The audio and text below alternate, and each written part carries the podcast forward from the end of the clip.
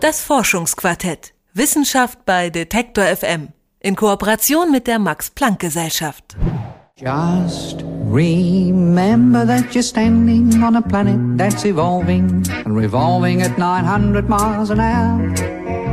That's orbiting at 19 miles a second, so it's reckoned a sun that is the source of all our power. The sun and you and me and all the stars that we can see are moving at a million miles a day. In an outer spiral arm at 40,000 miles an hour of the galaxy we call the Milky Way. Na, habt ihr es erkannt? Das ist der Galaxy-Song der britischen Comedy-Gruppe Monty Python. Und wie in dem Song schauen wir in der heutigen Folge vom Forschungsquartett mal ins Weltall, genauer gesagt zur Sonne. Im Februar diesen Jahres ist nämlich die Raumsonde Solar Orbiter in Richtung Sonne aufgebrochen und die hat jetzt tatsächlich schon erste spannende Erkenntnisse geliefert. Meine Kollegin Esther Stephan ist quasi gleich mal hinterhergereist und kann uns jetzt heute davon berichten. Hallo Esther. Hi Leora. Man hört ja immer wieder von Sonden, die losgeschickt werden, um unser Weltall zu erkunden. Meistens geht's dann aber um den Mars oder um den Mond oder um irgendwelche anderen Planeten. Jetzt geht es bei Solar Orbiter um die Sonne. Was ist denn das genau für eine Mission? Also die Solar Orbiter ist eine Kooperation der Europäischen Weltraumorganisation ESA und der NASA.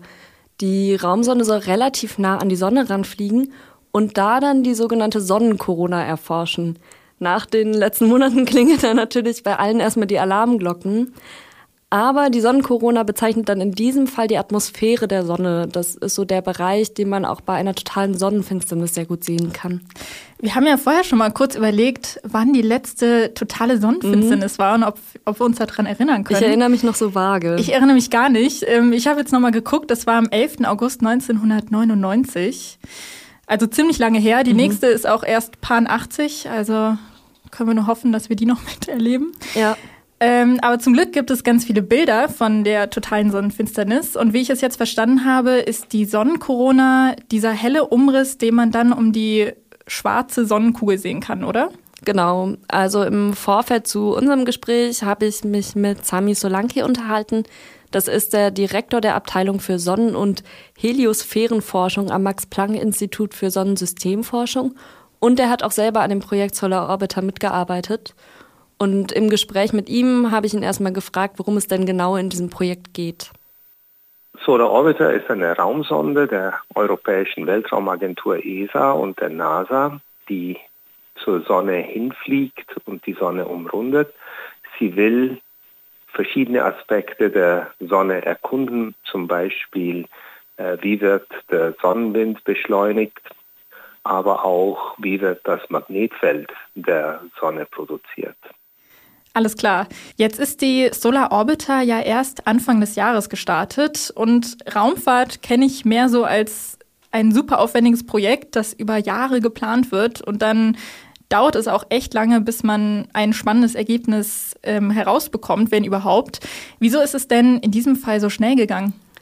Ja, da war tatsächlich ein bisschen Zufall mit im Spiel. Also die Sonde ist im Februar gestartet und dann muss man natürlich erstmal alles testen. Und die Testbilder, die da jetzt entstanden sind, die waren einfach echt schon super interessant. Und Herr Solanki hat mir berichtet, wie diese zufälligen Bilder eigentlich erstmal entstanden sind. Ja, zunächst mal, wenn eine, eine Raumsonde oder auch ein wissenschaftlicher Satellit ins Weltraum geschossen wird, als erster wird alles auf Herz und Nieren geprüft, um zu sehen, ob alles noch in Ordnung ist. So ein Start, das rüttelt ja alles durch. Auch ist die, sind die Bedingungen im Weltraum anders als im Labor zum Teil. Das heißt, man will sehen, ob die Instrumente richtig funktionieren. Und diese ersten Bilder, bei denen das Wichtigste war zu sehen, dass die Instrumente so funktionieren, wie sie eigentlich funktionieren sollten.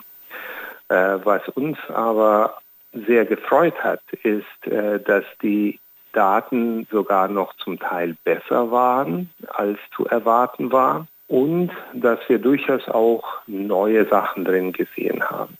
Und was Sie da jetzt neu gesehen haben, das sind die sogenannten Nanoflares. Flares sind jetzt vielleicht auch nicht so super bekannt und deswegen musste ich auch nochmal nachfragen, was das ist. Flares sind große Strahlungsausbrüche auf der Sonne, die passieren, wenn sich Magnetfelder annihilieren, also wenn ich Magnetfeldlinien habe, die in eine Richtung zeigen und andere, die in die umgekehrte Richtung zeigen und die zusammenführe, dann kann das dazu führen, dass das Magnetfeld sich auflöst lokal. Äh, die Energie, die im Magnetfeld steckt, wird freigesetzt, sozusagen katastrophal freigesetzt, sofort explosionsartig. Das heizt das Gas drumherum auf sehr hohe Temperaturen, 10 Millionen Grad oder so auf.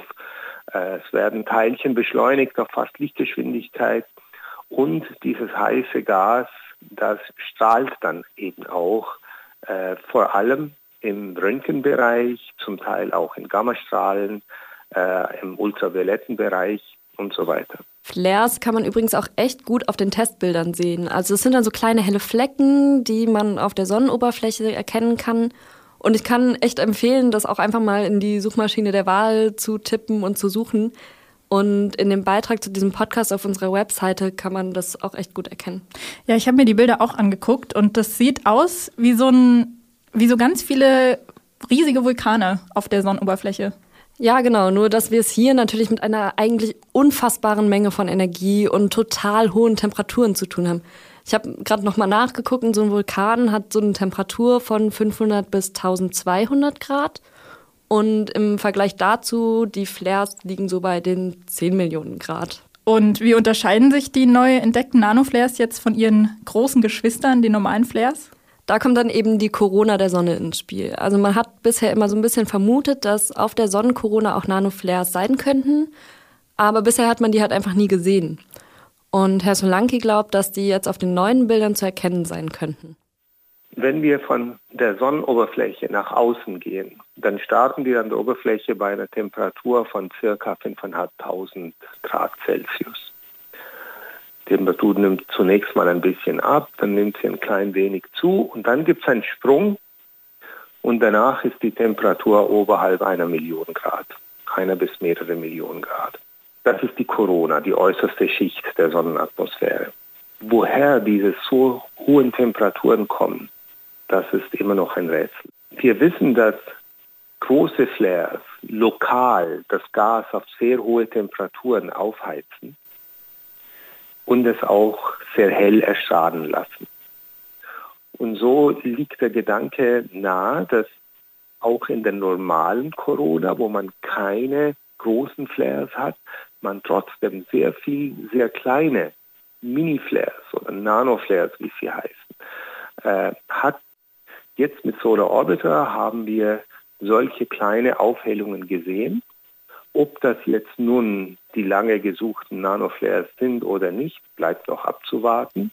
Also, man hat immer vermutet, dass es auch neben den großen Flares kleinere geben könnte, aber die hat man eben nie gesehen und jetzt auf diesen Testbildern sind da eben diese vielen kleinen hellen Flecken und da liegt dann natürlich die Vermutung nahe, dass das die lang gesuchten Nanoflares sind.